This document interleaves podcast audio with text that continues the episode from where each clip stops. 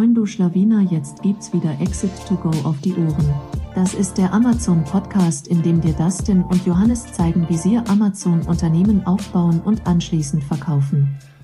Moin zusammen und willkommen zu einer neuen Episode von Exit to Go. Heute zu Gast den äh, Nico Hummel. Äh, Nico Hummel Co-Gründer von Spacestorm. Ich bin mir sicher, wer auf LinkedIn aktiv ist, der wird auch schon den einen oder anderen Beitrag von Spacestorm oder von Nico selbst gesehen haben. Aber nicht nur äh, Mitgründer Agentur, sondern eben auch Mitgründer einer Brand namens Wahoo Boards. Und ich kann mir sogar da sehr gut vorstellen, dass der ein oder andere eine Ad auf äh, der ein oder anderen Social Media Plattform von dieser Brand gesehen hat. Ich tatsächlich, habe ich ja letztens auch erzählt, Nico, bin tatsächlich schon ins Retargeting äh, gefallen.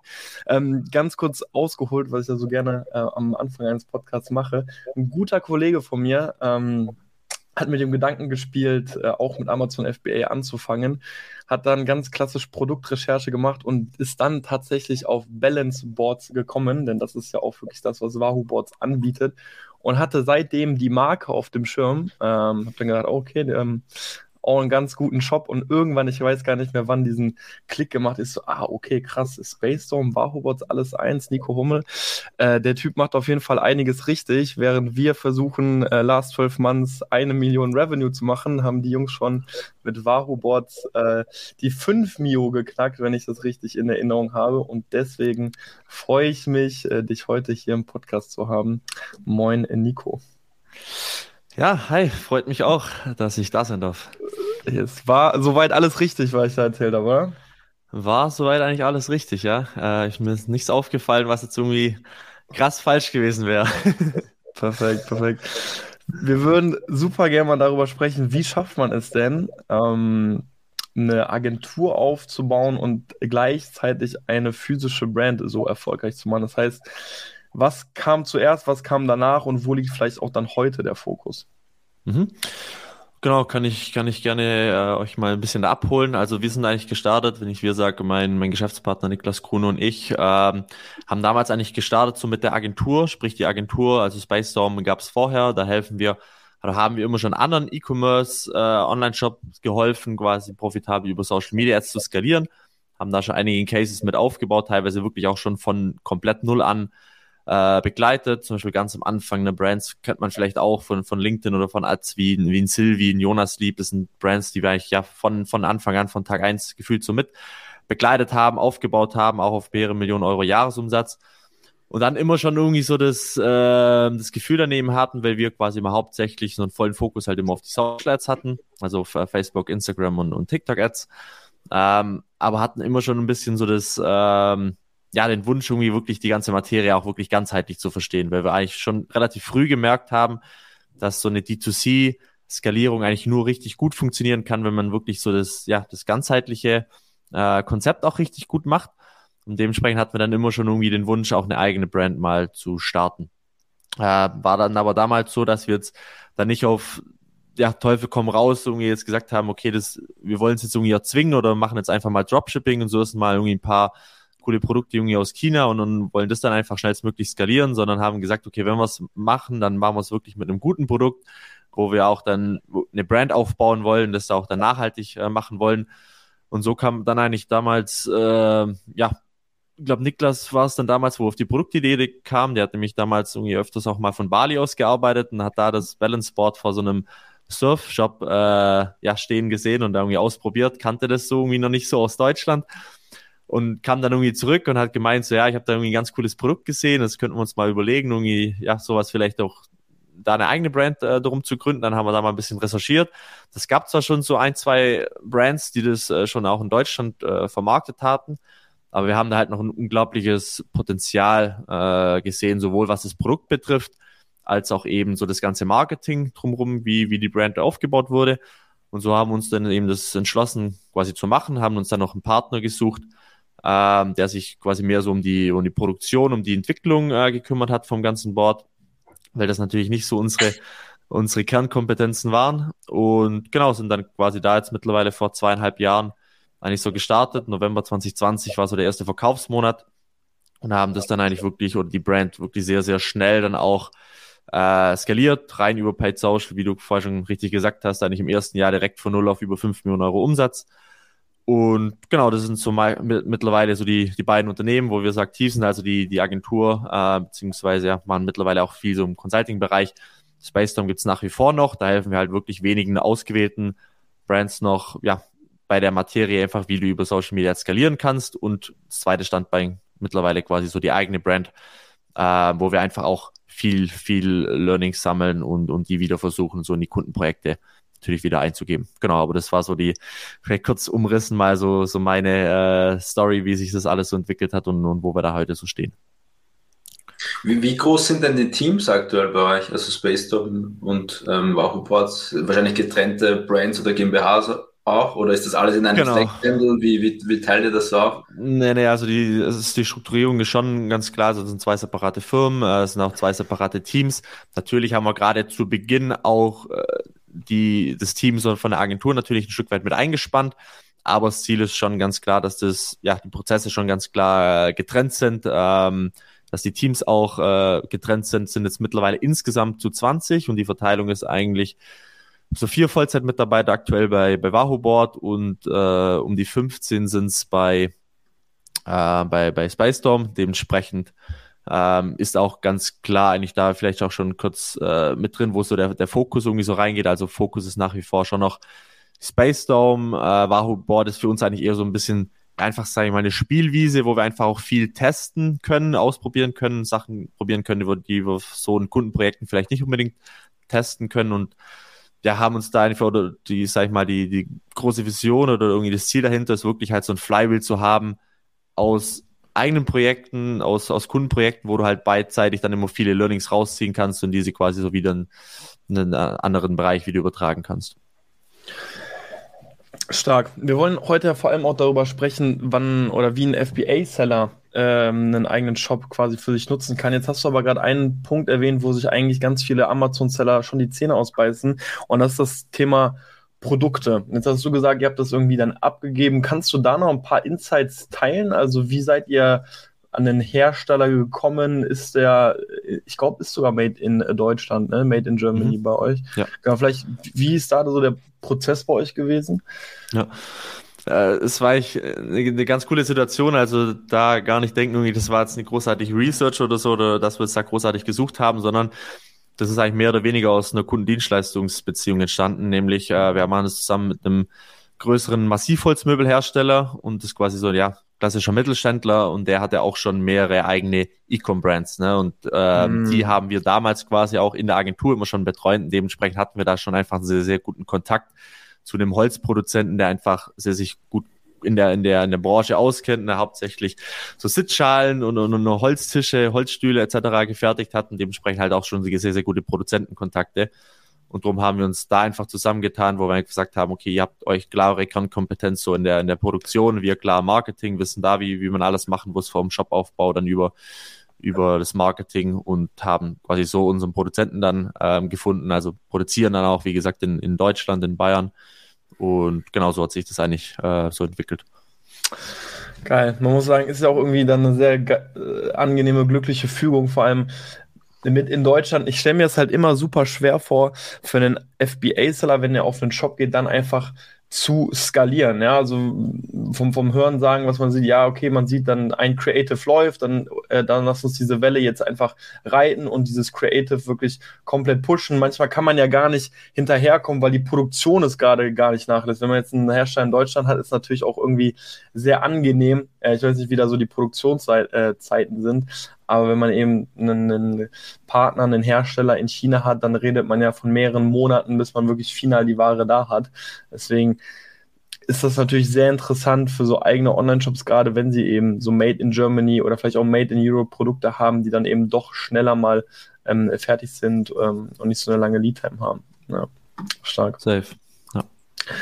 Sehr schön.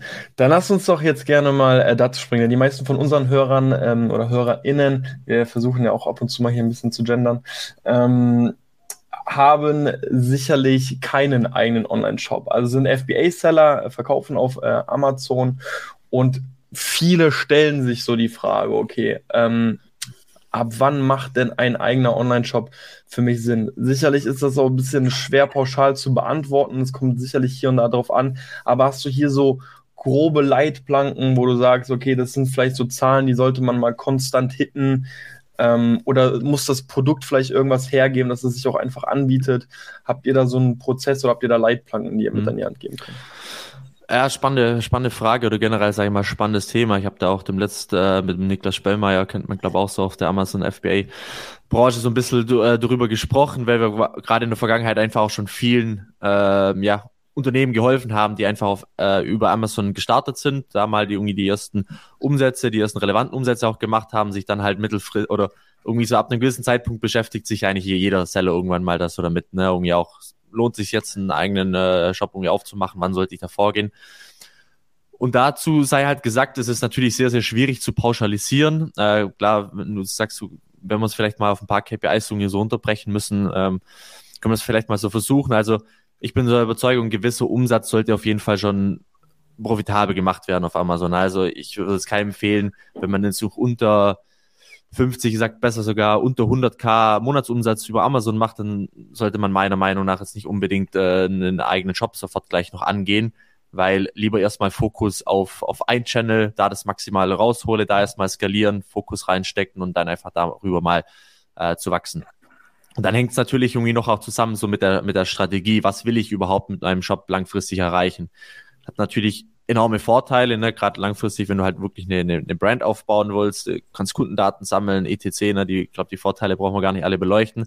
Aber das ist natürlich die Sache, will ich jetzt einfach mal einen Shop einfach so mitlaufen lassen, da vielleicht mal irgendwie ein, zwei, drei Organe Sales drüber laufen lassen oder will ich es halt wirklich ernsthaft angehen, will dann auch relativ schnell äh, dann irgendwie auch Marketing dafür schalten, habe ich halt den großen Unterschied, dass ich dann irgendwie auch einen Channel brauchen, wie das heißt jetzt Google Ads oder irgendwie Social Ads, wo ich dann auch mal Traffic raufbekomme, weil sonst wird mir der Shop halt irgendwie auch nicht am Anfang viel bringen. Ähm, und dementsprechend genau muss halt die, das Ziel einfach klar sein, was will ich überhaupt erreichen damit, dass man einfach beurteilen kann, um, ob, ob es Sinn macht oder eben nicht. Also was ist auch vielleicht meine langfristige Vision so mit der Brand? Will ich einfach nur einen nach dem anderen irgendwie FBA-Produkte irgendwie äh, ja, verkaufen oder irgendwie aufbauen oder will ich halt wirklich auch eine Brand aufbauen, eine Marke aufbauen, irgendwie da einen langfristigen Exit anstreben oder so. Das wären dann natürlich wieder Punkte, was wieder viel mehr für einen Shop auch sprechen würde.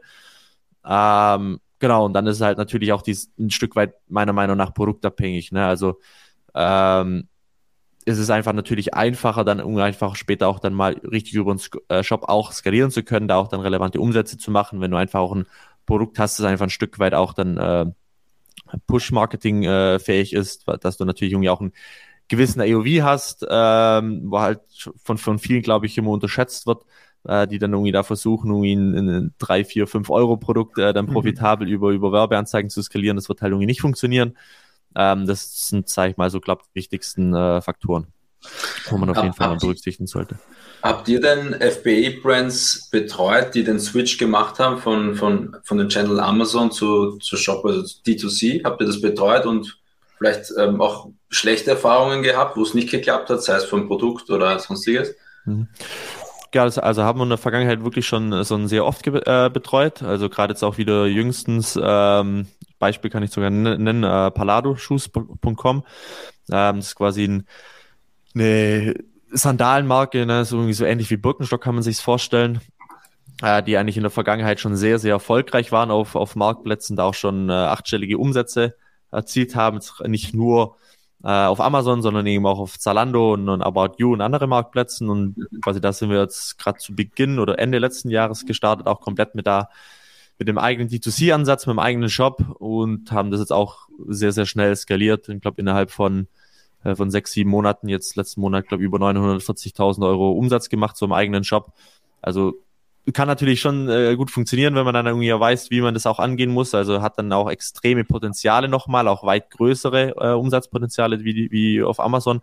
Aber wie gesagt, das muss halt, muss halt sinnvoll äh, sein, muss von der Strategie passen. Und da schauen wir halt immer schon ganz, ganz genau drauf. Drum hatten wir jetzt auch, sage ich mal, in den letzten oder eigentlich noch nie irgendwie einen Fall, wo es jetzt irgendwie nicht geklappt hat, weil wir das von, mhm. von vornherein dann auch gar nicht eingehen würden, irgendwie so eine Partnerschaft, wo wir jetzt irgendwie kein großes Potenzial sehen oder wo wir denken, okay, nee, von den Produkten her oder so, von den Margen her, von, vom AOV her oder so macht es vielleicht über gar keinen Sinn, dann würde ich auch nicht empfehlen, da jetzt einen vollen Fokus reinzustecken oder sich dann irgendwie da einen Partner an die Seite zu nehmen, um das Thema ähm, ganz ganzheitlich anzugehen.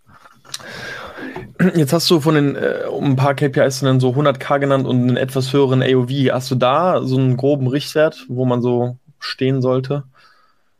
Ist jetzt natürlich auch die Frage, kann man den AOV von Amazon direkt auf D2C einfach eins zu eins übersetzen, aber. Ja, ja, genau. Also das kommt schon mal stark drauf an. Also wir haben zum Beispiel auch die Erfahrung gemacht, du musst einfach vom ganzen strategischen Denken her teilweise komplett anders vorgehen, wenn du einen eigenen Job hast wie, wie auf Amazon. So, das, das checken auch ganz, ganz viele nicht. Zum Beispiel haben ein Beispiel, die verkaufen so Laufsocken oder so, ne, auf Amazon, dann haben wir halt im Einzelpack für irgendwie 15 Euro oder so. Wenn ich das jetzt halt mhm. eins zu eins so übertrage in meinem Shop, dann würde ich sagen, es macht einfach keinen Sinn, jetzt irgendwie Laufsocken oder ein Einzelpaar dann zu bewerben, so.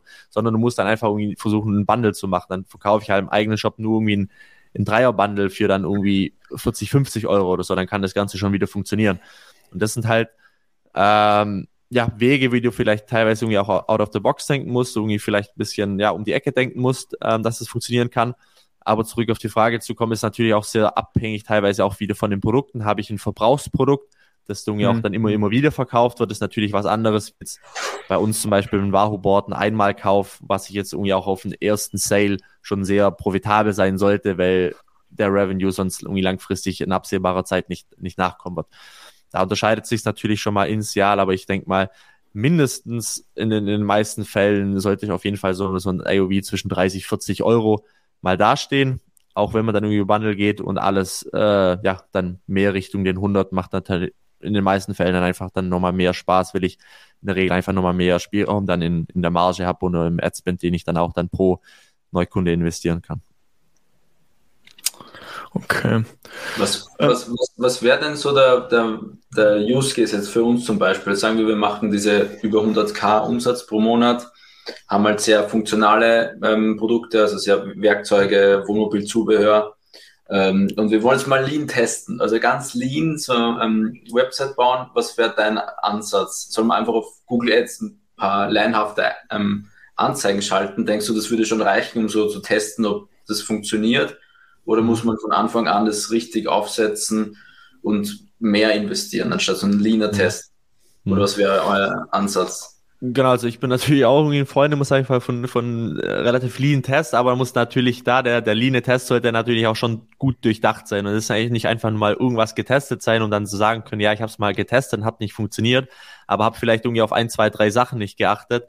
Dann bringt mir auch der ganze lean Test im Endeffekt nichts, weil gerade im, im E-Com kommt es ja teilweise auf sehr, sehr kleine Details drauf an, die dann wieder einen riesen Hebel haben können.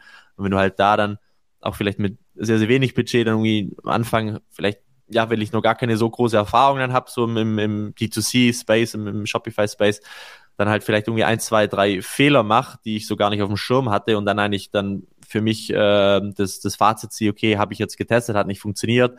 Das ist natürlich so die Sache, dann würde ich vielleicht lieber ein bisschen mehr Geld in die Hand nehmen, vor allem auch, aber auch einen Partner in die Hand nehmen, der einfach da schon Erfahrung hat, der schon das vielleicht öfters mal selbst äh, durchlaufen hat, auch den Prozess und einfach so die, ja, die Top-Fehler, die Top, äh, Learnings oder so dann auch äh, sofort von, von Tag eins an äh, implementieren kann. Ich glaube, da kann man sich schon wahnsinnig viel Zeit und Geld dann einfach auch sparen, wenn man da jetzt nicht zu blauäugig so an die Sache rangeht. Ich, ich frage mal doof, was, was wären drei so Learnings jetzt so oder drei Fails? Hast du irgendwas, was dir spontan einfällt, was so typische äh, D2C-Fehler, weil du gerade gesagt hast, so typische Fehler vermeiden kann oder so? Was wären denn ein Fehler jetzt, der, den wir vielleicht begehen würden als FBA-Seller? Ja. Gibt es irgendwas?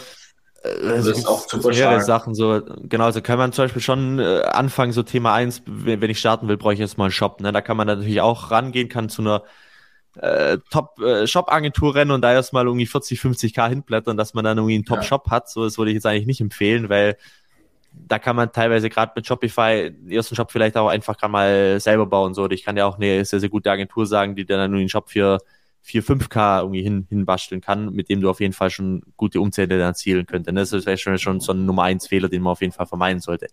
Dann aber hauptsächlich so, was mir halt immer auffällt, was ganz viele äh, FBA-Fehler, ich will nicht sagen unbedingt falsch machen, weil denen oftmals halt so das Verständnis einfach noch fehlt vom ganzen Marketingansatz. Weil ich habe halt anders wie jetzt auf Amazon keine Käufer, die halt schon aktiv vielleicht auf der Suche sind nach genau so einem Produkt, sondern ich muss einfach vom Marketingansatz das komplett mhm. anders denken, dass ich eigentlich erstmal so oftmals dann gerade über Social das Interesse schaffen mhm. muss, ne? Oder ganz andere Bewusstseinsstufen einfach teilweise nochmal ansprechen muss. Und, und dieses Verständnis, das muss natürlich irgendwie da sein. Das, da sehe ich halt immer schon das ganz, ganz viel falsch machen dann, gerade was das Marketing betrifft. Und dann aber auch, ja, klassisch, also das, das kann einfach nicht alles irgendwie eins zu eins äh, vom, von Amazon dann auf den Shop übertragen werden. So, es geht teilweise los bei den Produktbildern. So, die sind im Shop oftmals nochmal viel, viel cleaner, ne, wie sie jetzt irgendwie auf Amazon sind, aber auch dann die Werbeanzeigen, so ist nicht der, der klassisch Standard irgendwie High-Quality-Image-Film, das Produktvideo, sondern eher vielleicht irgendwie ein UGC-Video da, wo das Ganze nochmal kurz von, von anderen Kunden oder so gepitcht wird. So, das sind, wie gesagt, sind halt viele Sachen, dann aber auch strategische Sicht, wie gerade sowas zu machen, um einen höheren AOV zu haben, ein gewisses Wandel zu machen, äh, solche, solche Themen. Also es gibt schon mehrere, äh, ja, kleine Fallen, wo man da hineintreten kann. Also bei Punkt 2 sehe ich mich, äh, würde ich mich absolut sehen. Also ich glaube, dieser klassische FBA-Seller, der denkt ja immer, okay, wie kann ich meinem Kunden jetzt so schnell wie möglich vermitteln, was mein Produkt alles kann, weil wir ja denken, okay, wenn er auf meine Seite kommt, dann weiß er auch schon, was das Produkt kann. So dann, also es geht ja dann immer mehr um diese, schon eher so um die Funktionalitäten, die man dann ja auch irgendwie hervorheben möchte. Während ich schon absolut daran glaube, wenn man jetzt den ganzen Marketing-Funnel größer denkt, äh, ist man ja ganz, ganz häufig mit den Ads erstmal bei der, mit den Ads erstmal bei der Awareness und wirklich mal daran zu denken, okay, wie kann ich überhaupt erstmal die Aufmerksamkeit bekommen? Äh, das ist, äh, das wäre auch für uns ein sehr, sehr krasses Umdenken, weil von dieser Frage standen wir ja tatsächlich äh, noch nie und kann mir sehr gut vorstellen, dass da echt äh, so der klassische FBA-Seller schnell reinfällt, ja. ja. Das ist auch immer, ja, sag ich mal, oder? Nee, sag gerne zuerst. Äh, das sage ich mal, das ist auch immer so die absolut erste Sache, wo wir uns äh, nochmal anschauen, so bevor wir überhaupt mit Ads oder irgendwie im Shop oder so starten, nochmal so das ganze Thema Zielgruppenverständnis einfach, dass man mhm. sich da ganz klar bewusst dann, ne, erstens, wie differenziere ich mich irgendwie von meinen Wettbewerbern, wie bin ich irgendwie klar positioniert und dann, welche Bewusstseinsstufen will ich auch ansprechen, weil auf Amazon sprichst du ja gerade eigentlich schon die ziemlich unterste Bewusstseinsstufe an, die eigentlich schon komplett weiß, welches Problem gelöst werden soll, welches Produkt sie will und, und vergleicht eigentlich nur noch zwischen den verschiedenen Alternativen. Und ja. was im eigenen Shop gehe ich halt öfters auch die Zielgruppen an, will ich einfach nochmal, ja, wo gar nicht wissen, dass sie das Problem eventuell haben oder lösen wissen oder dass es dafür eine Lösung gibt und muss halt so mein, mein Marketing teilweise ganz anders nochmal gestalten. Ja, ihr seid ja mit Wahoo Boards auch auf ähm, Amazon. Wo wart ihr zu, also wahrscheinlich äh, erst D2C, kann ich mir sehr gut vorstellen, aber vielleicht auch, warum seid ihr über auf Amazon gegangen? So, was war da der Hintergrund? Äh, also empfehle ich eigentlich irgendwie wirklich äh, jedem, jedem Shop das auf jeden Fall irgendwie auch Amazon äh, auf jeden Fall mitzunehmen, auch wenn ich einen eigenen Shop habe. Darum haben wir auch relativ, obwohl wir natürlich unseren klaren vollen Fokus irgendwie auf einen eigenen Shop haben, auch dann relativ schnell Amazon mit dazugenommen gar nicht voll äh, profimäßig das jetzt irgendwie komplett alles optimiert, sondern einfach mal das Produkt gelistet, ganz, ganz einfaches Base, äh, Basic Listing und haben dann aber wirklich relativ schnell auch schon sehr, sehr gute Umsätze, dann glaube fast um die 100k nach ein paar Monaten auch auf Amazon erzielt, weil wir einfach so den Synergieeffekt einfach nutzen, weil wenn wir einfach ganz, ganz viele Social Ads schalten, da gibt's immer, ich, ich nenne es immer so einen gewissen Abfall-Traffic, äh, der einfach da zustande kommt. Es gibt immer so den klassischen Amazon-Käufer, ne, der irgendwie mhm. da schon eingeloggt, der weiß irgendwie, da, da funktioniert alles, da kann ich Sachen irgendwie auch zurückschicken, fühlt sich da einfach irgendwie sicherer, hat da irgendwie Amazon gegenüber einfach den Trust.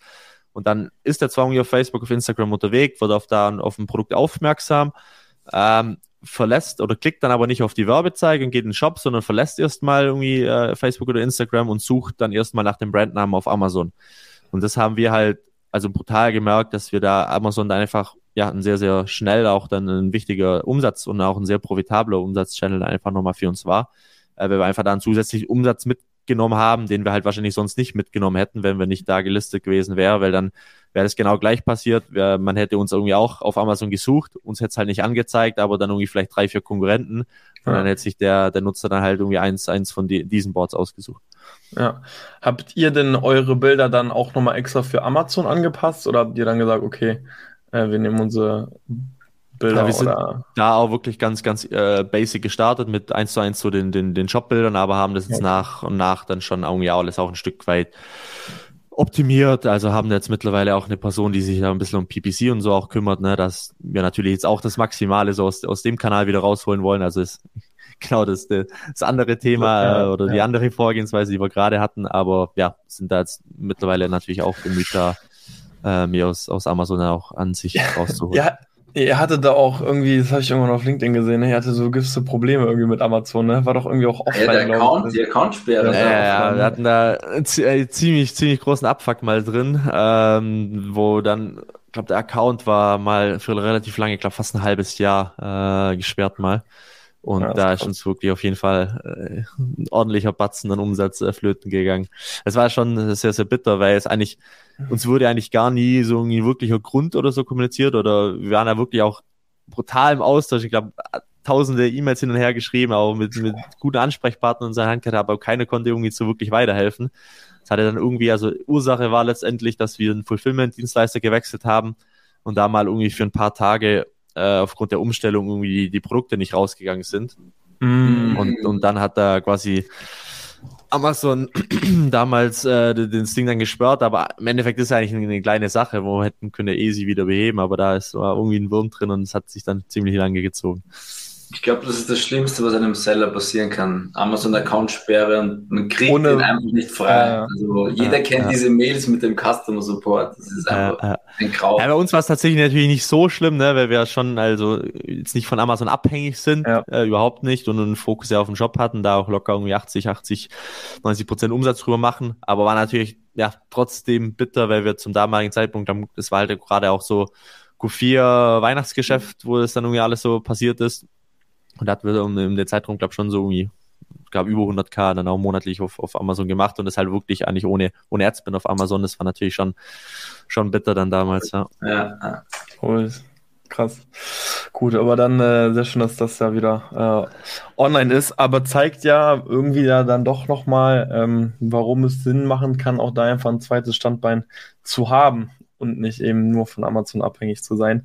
Nicht so wie wir, äh, die 99 Prozent. Wir haben ein Prozent bei eBay, ein Prozent. Sehr gut.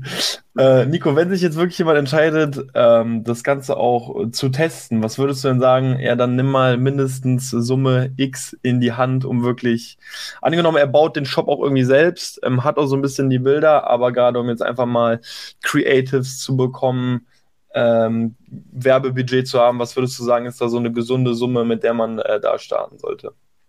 Ja. Ich denke, wenn, wenn man es wirklich so ernsthaft denkt, ne, es auch wirklich mal gut testen will, dann mal ein paar Creatives äh, produzieren will, so sage ich mal, so roundabout, ja, je nach, je nach Summe, wenn ich jetzt vielleicht auch wirklich viel noch am Anfang äh, selber mache, so gerade im Shop und so, dann irgendwas so zwischen 10, 10, 15.000 Euro kann man eigentlich, glaube schon schon weit kommen, schon noch viel, viel Sachen antesten. Und was würdest du sagen, wie viel fließt von diesen, äh, nimm mir mal 10k einfach, um damit es einfach zu rechnen ist, wie viel davon fließt dann wirklich in die Creatives und wie viel ins Werbebudget? Hm.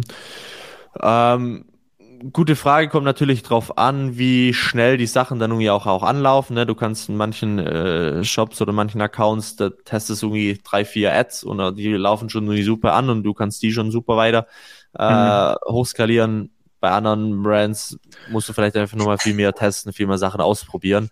Aber ich mal gesagt, wenn du, also Creative-Produktion, wenn du auch darum wieder weißt, da kannst du natürlich auch schon wieder viel, viel mehr ausgeben, wenn du davor falsch vorgehst, an die falschen Partner gerätst und äh, dich da irgendwie abziehen lässt mit ähm, ein, zwei, drei UGC-Videos für ein paar hundert Euro, sowas für, äh, völlig überteuert ist. Aber da kannst du mit, sag ich mal, irgendwie, würde ich sagen, irgendwie zwei Drittel Adspend, ein Drittel, ein Drittel Creatives okay. ähm, oder sogar noch mehr Adspend für, für die Creatives. Dann, kannst du ja schon mehr machen. Also Creative würde ich immer so vorgehen, dass ich mal für ein, zwei Tage so ein absolutes Screen-Shooting mache. Das kann ich auch intern machen, in-house mit, mit den eigenen Produkten, dass ich da einfach mal viel auch selber mit dem Handy abfilme und einfach so mal einen ganz guten Grundstock zu haben an Raw-Material, das ich dann auch wieder verwenden äh, kann und dann halt mit ein paar Content Creators zusammenarbeiten, ähm, da mal ein paar, paar Briefings erstellen und so einfach so die ersten verschiedenen Creator-Formate dann auch an den Start zu kriegen. Dein, dein Geschäftspartner Niklas hat heute zufällig einen LinkedIn-Beitrag dazu gepostet, ähm, also so ein Creative Workflow automatisieren. Also ihr macht anscheinend extrem viele Creatives und ja. testet die oder so. Also 50 pro Woche oder so hat er geschrieben. Ja. Also das ja. ist auch irgendwie eure Strategie, oder? So viele Assets wie möglich zu testen, so schnell wie möglich zu produzieren, zu testen und dann darauf zu optimieren. Ist ja, also voll 100 Prozent. Also gerade mittlerweile halt, wenn du über, über Social Ads noch äh, profitabel irgendwie skalieren willst, dann ist halt der Nummer eins Fokus geht voll, es ist 100% Creatives, es ist nicht mehr so das klassische Media Buying, da irgendwie ein, ein Häkchen nochmal zu setzen oder irgendwie äh, Zielgruppen zu testen oder so, wie es vielleicht vor gewisse Placements testen oder so, wie man es irgendwie noch vor ein paar Jahren gemacht hat. So, mittlerweile der Algorithmus an sich ist einfach so gut, dass ich vom reinen Media Buying gar nicht äh, mehr so krass machen muss. Dann muss ich erstens, das kann ich euch beiden auch irgendwie innerhalb kürzerer Zeit äh, beibringen und dann ist es auch gar nicht mehr so, dass du da viele Fehler machen kannst, sondern du brauchst einfach, wenn du es machen willst, brauchst du sehr, sehr gute, gute Creatives und da sollte auch der größte Fokus reingehen, da einfach wahnsinnig viel zu testen. Also bei uns bei Wow ist teilweise wirklich so, dass wir da 50 Ads äh, pro Woche testen. Ist natürlich dann aber auch der, der Fall, dass wir da natürlich auch einen, einen deutlich höheren Adspend jetzt haben. Also ich sage jetzt nicht, dass ein, ein Anfänger, der jetzt da sofort startet, würde keinen Sinn machen, da jetzt sofort irgendwie 50 Ads pro Woche zu testen, weil du den Adspend ja normalerweise gar nicht hast. Ne? Das macht jetzt auch keinen Sinn. Man kann auch zu viel testen und, und, und dann mhm. irgendwie Sachen wieder zu früh abdrehen, um gar nicht wirklich eine der Datengrundlage dann zu haben. Ja, ich glaube aber auch hier nochmal ein ganz krasses Umdenken für einen klassischen Amazon FBA-Seller, der sehr lange an einem Produktvideo einfach arbeitet und dir dann nochmal sagen wird, äh, Sekunde 39 können wir dann das Produkt doch nochmal irgendwie äh, anders einfliegen lassen oder so. Und ich glaube, davon muss man sich dann auch irgendwie lösen, wenn man diese Creatives macht, dass man einfach eine viel höhere Schlagzahl diese, diese Videos produziert. Ähm, habt ihr da einfach so auch sicherlich intern ja irgendwie so, so Templates, aber so, so Leitplanken, wo dann man sich orientieren kann. Also wenn du jetzt irgendwie ein Creative änderst, dann, also ich kann mir vorstellen, dass zum Beispiel die ersten paar Sekunden extrem mhm. wichtig sind. So gibt es dann da irgendwie so, versuch's mal wirklich aus einem anderen Engel oder sag dann bewusst, ersten paar Sekunden beispielsweise auch, wir testen Mann versus Frau oder also was, was testet man dann ja, ja, ja. So, so häufig bei diesen Creatives? Das ist ein sehr gutes Thema. Ich glaube, wenn wir, wenn wir das jetzt im Detail behandeln würden, dann könnten wir da jetzt irgendwie drei, vier Stunden nur, nur über dieses Ach, krass, Thema sprechen. Okay. Mhm. aber, aber da vielleicht gerade, Johannes, das, was du gesagt hast, da hat äh, Niklas ja heute was gepostet. Also denen das genau interessiert, da haben wir nämlich so, eine, so ein Video komplett gemacht, wo wir das erklärt haben in, in glaube in ein, eineinhalb Stunden. Da vielleicht Krass, mal auf, auf LinkedIn wir schauen. Können wir, jo, können wir genau, verlinken. Können wir ja. verlinken, genau. Dann, dann kann sich das vielleicht jeder, der sich da genau interessiert, irgendwie das mal anschauen. Ja, aber generell kann man das schon so runterbrechen. Es gibt natürlich verschiedene Sachen, die du testest. Sag ich mal, Nummer eins Sache ist immer so die, den Engel, den du ansprichst, so, oder die, die, die Hook, so generell das, das, das Thema, ne, wie, wie du dein, dein Marketingbotschaft rüberbringen willst. Dann das zweite Punkt, was du testen sollst, sind erstmal die verschiedenen Creative-Formate. Also du kannst sowohl ja Image-Ads machen, mittlerweile aber 80 Prozent in den meisten Accounts machen Video-Ads aus. Und da ist es halt auch, auch so, ne, es gibt das klassische, was in den letzten eineinhalb, zwei Jahren ziemlich dem Hype war, so das klassische UGC-Video, irgendwie in 30 Sekunden. Mittlerweile funktionieren aber auch wieder sehr, sehr gut längere Value-Videos, irgendwie, die auch gerne dann mal zwei, drei Minuten gehen können, oftmals dann irgendwie auch aus der, aus der Gründerperspektive, da, wo der, der Gründer vielleicht auch teilweise Behind-the-Scenes Sachen zeigt, gewisse Produkte nochmal detailliert erklärt und so, sowas funktioniert auch wieder aktuell zum Beispiel sehr, sehr gut. Ne? Also gibt es auch wirklich in, also in den Video-Ads zum Beispiel auch nochmal locker zehn verschiedene Formate, dann mit Unboxing-Videos und so, was man machen kann. Also kannst du erstmal in den Formaten dann nochmal ganz, ganz viel testen, was performt. Und dann kannst du natürlich auch in den einzelnen Formaten weiter testen. Und da ist eigentlich, wie, wie du gerade schon richtig gesagt hast, so der größte Hebel sind eigentlich immer so die ersten drei Sekunden. Ähm, kann man auch dann ganz schön immer auswerten, so was ich für eine drei Sekunden Rate in, in meinem Video habe, sprich von allen Personen, die äh, das angeklickt haben oder äh, sich anschauen, wie viele Prozent davon sind irgendwie nach mindestens nach drei Sekunden auch immer noch da und schauen sich das Video immer noch an. Und da gibt's halt für jede KPIs irgendwie auch so gewisse Benchmarks, zum Beispiel gerade die drei Sekunden Rate, dann irgendwas so zwischen 30, 40 Prozent ist da nicht so, so ein ganz guter Wert, kann man auch nie pauschalisieren, weil es natürlich irgendwie auch wieder immer Ausnahmen gibt, aber äh, und so gibt's halt noch weitere KPIs, ne, wie lange, also wie ist dann meine durchschnittliche Wiedergabedauer von den Videos, meine, meine CTR, mein, meine ausgehende Klickkosten etc. Und da kann ich aufgrund diesen Soft-KPIs dann einfach auch schon ganz genau sehen, okay, war es meine Attention, mein, mein, äh, meine Hook war vielleicht schon gut, aber die Leute sind dann relativ schnell abgesprungen, weil sie einfach, weil das Interesse dann nicht aufrecht äh, gehalten wurde oder es haben einfach wenige geklickt, weil da vielleicht noch nicht genügend Trust vermittelt wurde im Video oder mein Call to Action noch nicht oder mein Offer einfach noch nicht gut genug war. Und so kann ich eigentlich aus jeder Soft KPI wieder so gewisse Dinge rauslesen, wo ich dann wieder weiß, wo ich mein, mein Video oder meine Ad dann einfach auch wieder optimieren sollte. Hm. Bedeutet, im Umkehrschluss sicherlich auch einfach viel, also um einen Shop einfach so erfolgreich zu kriegen, musst du auch viele Briefings schreiben, damit du genau deinen äh, Creator dann anleitest, wie er es genau machen soll, oder? Oder sagt ihr einfach nur dann, okay, dann, wir wollen jetzt eine Frau, dann suchen wir eine Frau, oder ist es schon wirklich, okay, ersten drei Sekunden, wir wollen ganz konkret auch das und das sehen? Ja, also da ist natürlich, haben wir halt mittlerweile einen Vorteil, weil wir halt extrem viel da schon gesehen haben, auch in unterschiedlichen Ad-Accounts, was einfach performt und, und, was vielleicht weniger performt, haben da einfach schon einen sehr großen Erfahrungswert. Also wir haben allein bei uns in der Agentur, glaube ich, im letzten Jahr über, lass mich nicht lügen, aber über 15.000 Creatives allein erstellt und angetestet und dementsprechend halt einen sehr, sehr guten Erfahrungswert mittlerweile, dass ich eigentlich genau sagen kann, bevor du jetzt irgendwie eine Ad live stellst, so optimier lieber mal noch die eine Sequenz hier und, und das andere Ding hier da, dann hat es schon mal auf jeden Fall eine größere Erfolgswahrscheinlichkeit. Aber im Endeffekt, wenn wir Creator briefen, gehen wir da schon sehr, sehr ähm, detailliert auch vor oder sind da schon sehr, sehr gut im, im Briefing, weil umso besser das Briefing oftmals ist, umso besser sind dann auch wieder oder ist das Ergebnis, was du oder der Content, den du den wieder von den Creators zurückbekommst. Dementsprechend geben wir da schon sehr, sehr genaue Vorgaben. Also genau, was soll jetzt in der ersten, in der ersten Sekunde gemacht werden, äh, mhm. was soll dann irgendwie kommuniziert werden. Gibt es natürlich auch wieder Unterschiede.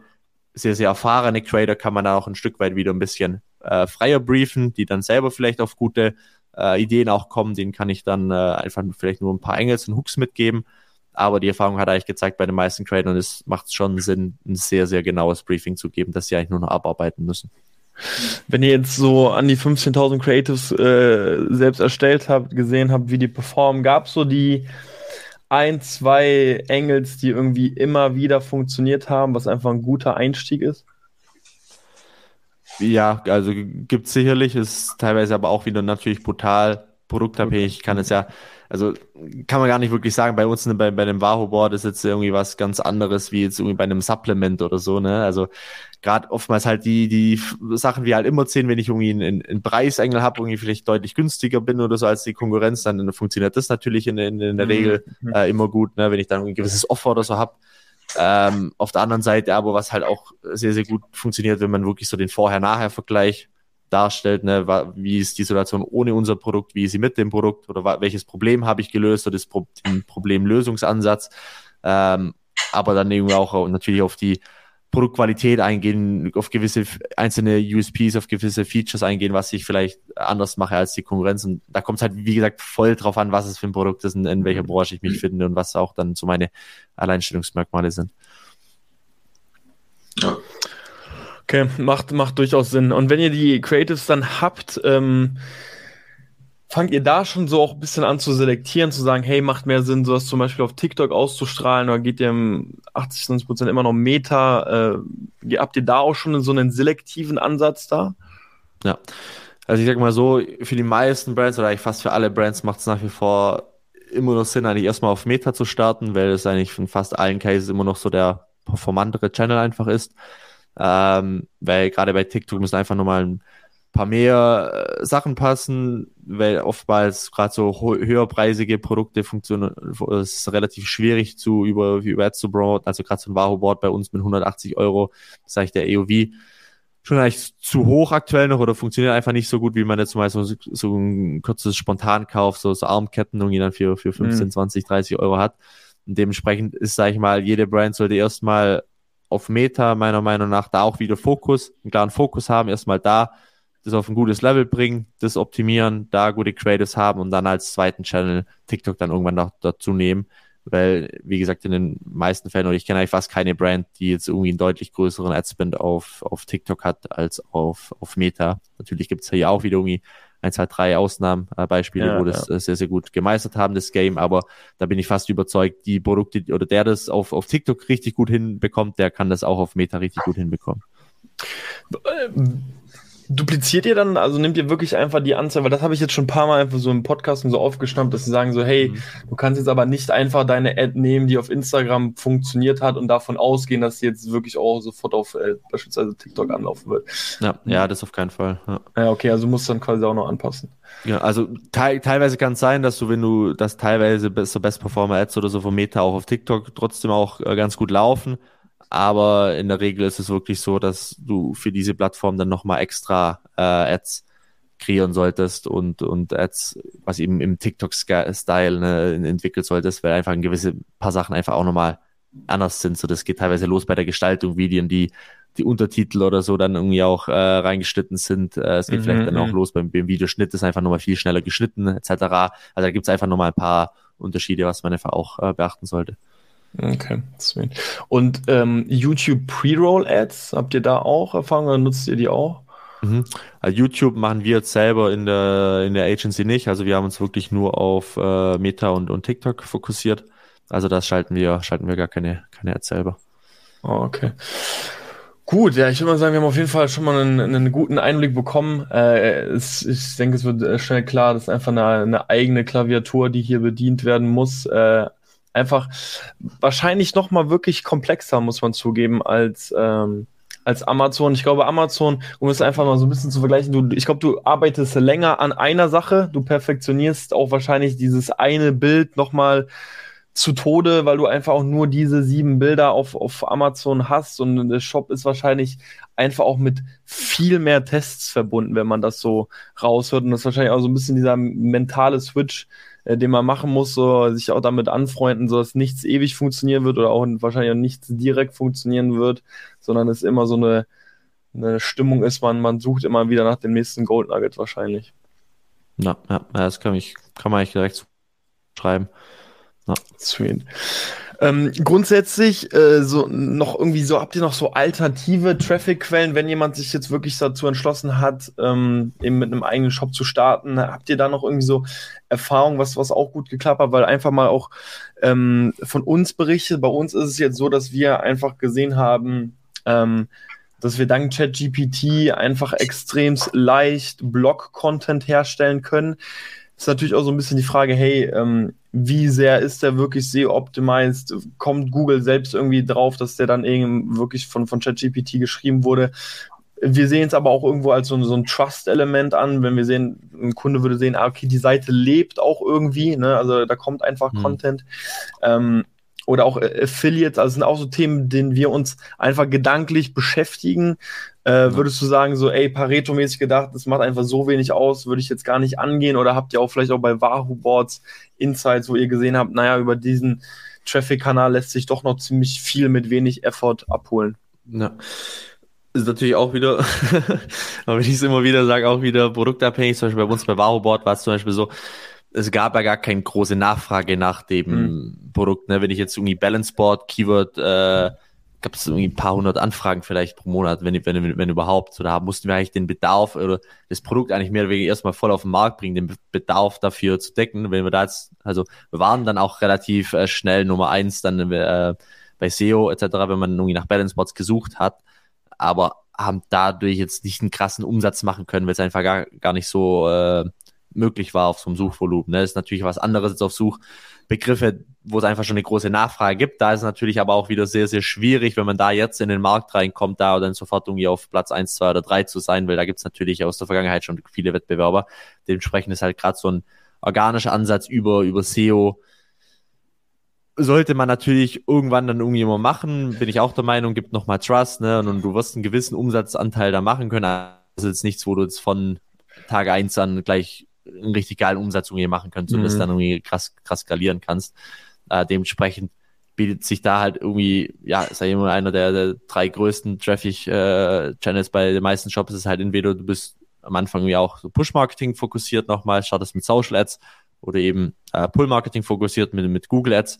Da kommt es vielleicht auch wieder teilweise auf, wie gesagt, wie die einzelnen Suchbegriffe oder auch die Konkurrenzen oder die Konkurrenz bei, bei den Produkten auch ist. Man denkt zwar oft immer, okay, Google macht ja eigentlich so vom Ansatz her mehr Sinn, weil im Endeffekt wird bei Amazon ja auch meinen Produkten äh, mhm. gesucht, dann kann ich einfach das machen, aber da ist natürlich irgendwie auch so, da kann ich mich einfach viel weniger differenzieren wieder von, von anderen Playern. Ne? Wenn ich da irgendwie ein paar gute Wettbewerber habe, die einfach Google Ads schon, schon meistern und irgendwie mir Budget ausgeben können, ist, ist es da viel schwieriger, wie jetzt zum Beispiel im, über Social Ads dann da einfach mich komplett anders zu differenzieren, nochmal können krass übers Marketing mich auch krasser absetzen zu können, wenn ich einfach bessere Creatives mache, bessere Ads mache. Also kann das für, für viele Pferde auch dann trotzdem mehr Sinn machen, als jetzt mit Google Ads zu starten. Und dann würde ich da auch trotzdem erstmal dann auch da wieder Fokus auf einen Traffic Channel ähm, den dann irgendwie wieder meistern, den perfektionieren, weil langfristig merkst du dann natürlich auch Synergieeffekte. Dann, wenn wir viel Social Ads schalten, dann werden irgendwann auch Google Ads besser funktionieren, weil ich dann natürlich da wieder auch mehr, mehr Nachfrage so nach meinen Produkten habe. Und so würde ich mich eigentlich am Anfang, sag ich mal, auf einen der beiden Kanäle fokussieren. Und langfristig kann ich natürlich immer schauen, ne, kann ich dann irgendwann auch Influencer-Marketing dazu nehmen. Aber da sage ich auch, bevor man mit Influencer-Marketing startet, lieber erstmal mit Social Ads starten, weil ich dann nochmal mit viel weniger Budget viel mehr Sachen testen kann, dann klar weiß, okay, welche Angles, welche, welche Hooks funktionieren. Da, da brief ich lieber am Anfang mal günstige Connect Trade am Anfang oder, oder spreche das irgendwie selber ein, bevor ich da gleich jetzt einen Influencer buch und eigentlich so einen Shot habe und wenn, wenn der, nicht, der nicht sitzt, dann ist gleich die ganze Influencer-Kampagne am Arsch. Und natürlich gibt's dann irgendwie auch andere, irgendwie Native Ads oder so noch, ne, was man irgendwie auch dann äh, machen kann. Ähm, aber ich denke, es funktioniert, also kenne ich auch ein paar Cases, wo das ganz gut funktioniert, also aber für die meisten Brands ist viel für die große Masse gesprochen, denke ich, ja, so Social Ads oder Google Ads so von, von Start auf jeden Fall so die beste Wahl. So, so lustig, dass du jetzt noch alles angesprochen hast, weil ähm, Johnny und ich hatten morgen noch so eine Strategie-Session und äh, wir auch so ein bisschen darüber diskutiert haben, weil jetzt der Shop so quasi auch bei uns final online geht, was so die die Möglichkeiten sind, da jetzt so den ersten Traffic drauf zu bringen und also wir genau einfach über diese Punkte natürlich auch diskutiert haben. Äh, und ich eigentlich so noch pumped war von, von Influencern gesagt habe, das ist eigentlich voll wenig Aufwand und du das jetzt direkt hier so best, aber äh, sicherlich was war dran. ähm, äh, das kann ich von, von Varo auch sagen. Das ist wirklich teilweise mehr Aufwand, als, als man denkt. Und, äh, und man muss Wie viele habt ihr da angeschrieben? Wie viele habt ihr da angeschrieben?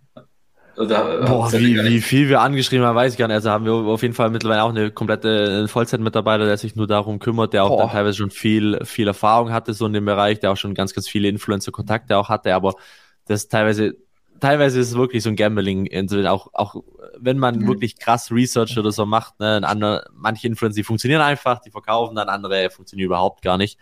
Und mittlerweile, so Ende letztes Jahres hat es für uns ziemlich gut funktioniert, so bisher das erste Halbjahr dieses Jahr muss man wirklich sagen, dass Influencer-Markt ja nochmal viel unprofitabler geworden ist, ähm, wie, wie es im letzten Jahr für uns war.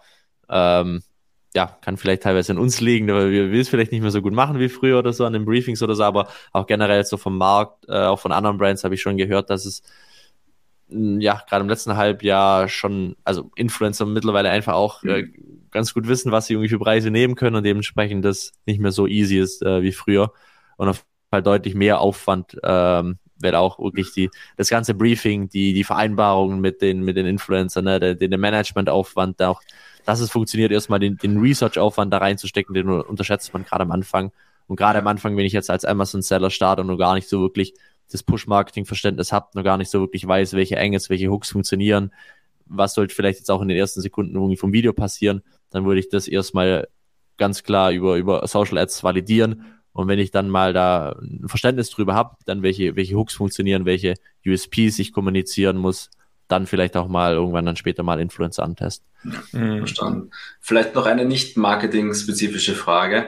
Wie, wie, wie macht ihr denn euer Reporting? Also ihr habt ja super viele Channels, ähm, super viele auch, auch Projekte.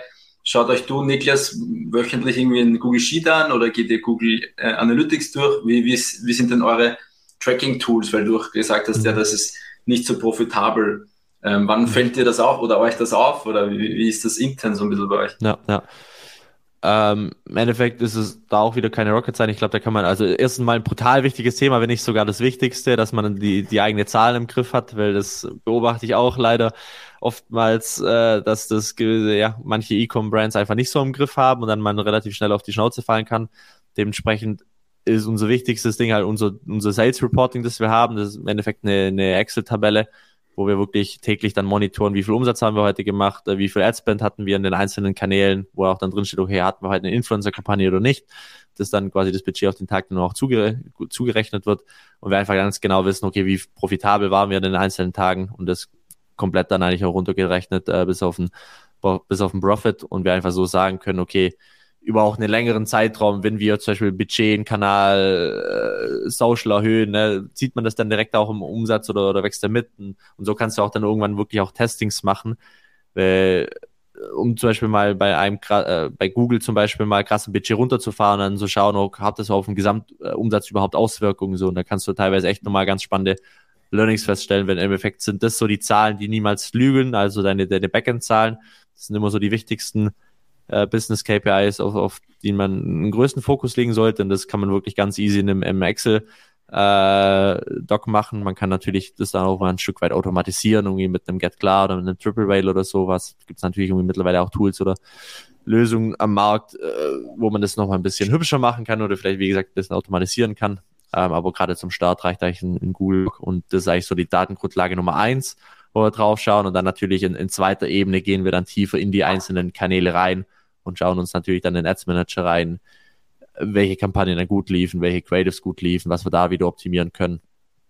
Aber Reporting ist Nummer eins eigentlich immer so das ganzheitliche Sales Reporting. Okay, ja, spannend, wie, wie ihr das so macht. Ja. Wie, wie sind denn aber eigentlich eure Aufgaben so verteilt, also zwischen Niklas und dir? Habt ihr euch das mhm. klar getrennt? Oder, weil ich habe das Gefühl, jeder kennt sich ähm, überall ähnlich aus oder es drückt mich das Gefühl? Oder habt ihr euch da klare Nee, ähm, wir haben schon bis, also wir haben unsere, früher war es noch nicht ganz so zu Beginn, jetzt mittlerweile schon ein bisschen äh, getrennter, sag ich mal. Also gerade ich kümmere mich eigentlich operativ so gut wie gar nicht um Wahoo. Äh, zumal, mhm. also wir haben generell Wahoo eigentlich so aufgebaut, dass wir einfach sehr, sehr gute, von Tag eins an, unser Ziel war, sehr, sehr gute Prozesse zu etablieren, dass wir einfach mit, auch mit einem sehr kleinen Team trotzdem, ja, ganz, ganz äh, ein gutes Unternehmen einfach aufbauen können, einfach mit guten Prozessen. Dementsprechend sind wir beide operativ gar nicht so stark drin. Niklas noch mehr, der, der managt noch so ein bisschen das ganze Marketing-Thema im Verfahren. Ist, da ist dann noch so ein bisschen, hm. da noch ein bisschen so ein Hut drauf, aber ansonsten wird da wirklich von, von unseren anderen vier Mitarbeitern schon sehr, sehr viel äh, Arbeit genommen. Wir sind beide natürlich, unterhalten uns dann eher mal so über strategische Dinge. Und ähm, genau so ist bei Space auch, dass einfach jeder sein, äh, seinen Bereich hat ähm, wo er sich so drum kümmert. Bei, also er kümmert sich so ein bisschen mehr um, um HR, ähm, um, um uns Fulfillment dann auch wieder, ich eher so um die internen Prozesse, ähm, die neue Strukturen, ne, jetzt gerade vorher angesprochen, irgendwie ChatGPT oder AI, wie können wir das wieder nutzen, um unsere Briefing-Strukturen vielleicht zum Optimieren und, und solche mhm. Sachen dann. Also haben da schon eigentlich unsere, unsere Aufgabenbereiche, wo jeder für verantwortlich ist. Okay. Jetzt hast du gerade auch so ein bisschen das Strategische angesprochen. Äh, der Podcast heißt ja Exit to Go. Äh, ist das eigentlich auch so ein Thema bei euch? So Wahoo Boards irgendwie ein Exit? Hat vielleicht sogar schon mal ein Aggregator angeklopft? Ja, safe. Also ist auf jeden Fall ein, ein, ein Thema, äh, wo wir, wo wir uns überlegen, das auch mittelfristig anstreben, sag ich mal.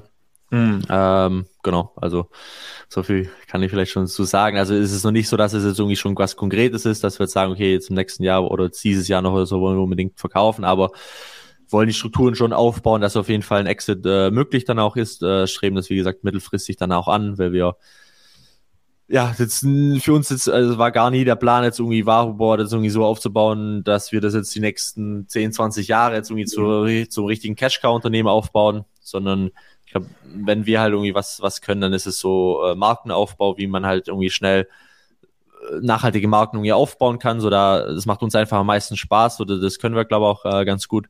Und deshalb, ja, streben wir da jetzt irgendwann, also wollen das einfach nochmal ein Stück weit aufbauen, gehen dieses Jahr jetzt auch noch ein bisschen so die Internationalisierung an und werden dann aber irgendwie mittelfristig vielleicht schon schauen, ob, ja, ob und wie die Angebote dann irgendwie reinkommen werden, äh, oder, ja, was wir da so für Gespräche haben, können wir das so äh, definitiv vorstellen. Es ist jetzt nicht so, dass wir unbedingt verkaufen wollen oder irgendwie jetzt verkaufen müssen. Also wenn sich vielleicht jetzt auch keine in, in ein, zwei Jahren keine gute Möglichkeit ergibt, dann können wir uns das natürlich auch irgendwie auch vorstellen, auch nochmal ein paar Jahre weiterzumachen. Also ist jetzt nicht so, dass wir das unbedingt machen wollen, aber vorstellen können wir uns das auf jeden Fall. Okay. Und dann vielleicht halt irgendwie langfristig schauen, wie wir dann irgendwie noch weitere Brands irgendwie mit aufbauen oder noch neue Brands gründen. Das, so ist eigentlich so der langfristige Plan oder so die Vision ein bisschen. Ja. Sehr schön, sehr, sehr schön. Gut, ich würde sagen, wir haben auf jeden Fall ein paar Insights äh, bekommen. Wir merken, äh, D2C und auch äh, gerade Social Ads einfach noch eine eigene Welt für sich. Wenn sich jetzt jemand dazu entscheidet, äh, zu sagen, ey, irgendwie will ich einen eigenen Shop aufbauen, kann man noch mit euch zusammenarbeiten? Wie kann man mit euch zusammenarbeiten? Genau, also wenn, äh, wenn, wenn das geplant ist oder so, dann am besten einfach mal auf äh, www.spacezone.de gehen, da mal am besten einen, einfach einen Kennenlern-Call buchen, dann würden wir uns die ganze Sache mal anschauen, weil es natürlich sehr, sehr abhängig immer von der, von der Situation und auch von, von wie gesagt, von, von, von unserer Situation, internen Situation, weil, wie gesagt, durch die eigene Brand arbeiten wir jetzt nie gleichzeitig oder es sind keine Massenagentur, wo wir jetzt gleichzeitig mit, mit hunderten Projekten dann arbeiten, sondern gehen halt nur Partnerschaften ein, wo wir uns A sicher sind, dass, dass wir da Mehrwert stiften können, dass es irgendwie was bringen kann, wo wir auch wirklich ein Potenzial sind, sehen. Wenn das nicht der Fall ist, würden wir das auch ganz offen und ehrlich sagen. Und dann, wie eine Zusammenarbeit aussehen könnte, das müssen wir sich halt irgendwie im Detail anschauen, was da sinnvoll ist. Also machen da mittlerweile sowohl Agentur dann for you, viele Sachen, aber auch natürlich im, im Consulting-Bereich bauen teilweise für, für E-Com-Brands auch ganze Inhouse-Teams äh, mit auf oder, oder ja, etablieren da Prozesse, bringen frischen Input etc. Also haben halt einfach durch ganz viele Brands einfach, wo viele Sachen gesehen haben, gemerkt, dass irgendwie so der Service ein Stück weit immer ein Stück weit individuell auf die Brand irgendwie angepasst werden sollte, je nachdem, was die Ziele sind, was meine internen Ressourcen sind, was ich für einen Skill selber habe. Ähm, und dementsprechend schauen wir das halt immer uns individuell selber an und, und schauen dann, ob wir da und wie wir da Wälder helfen können. Perfekt. Dann würde ich sagen, verlinken wir eure Seite nochmal unten. Tragt euch für ein kostenloses Erstgespräch ein. ähm, und dann würde ich sagen, vielen, vielen lieben Dank fürs Zuhören. Nico, nochmal vielen, vielen Dank fürs Vorbeischauen und ich sage bis zur nächsten Folge. Ciao, ciao. Jo, danke euch. Ciao, ciao. Mach's gut. Ciao, ciao.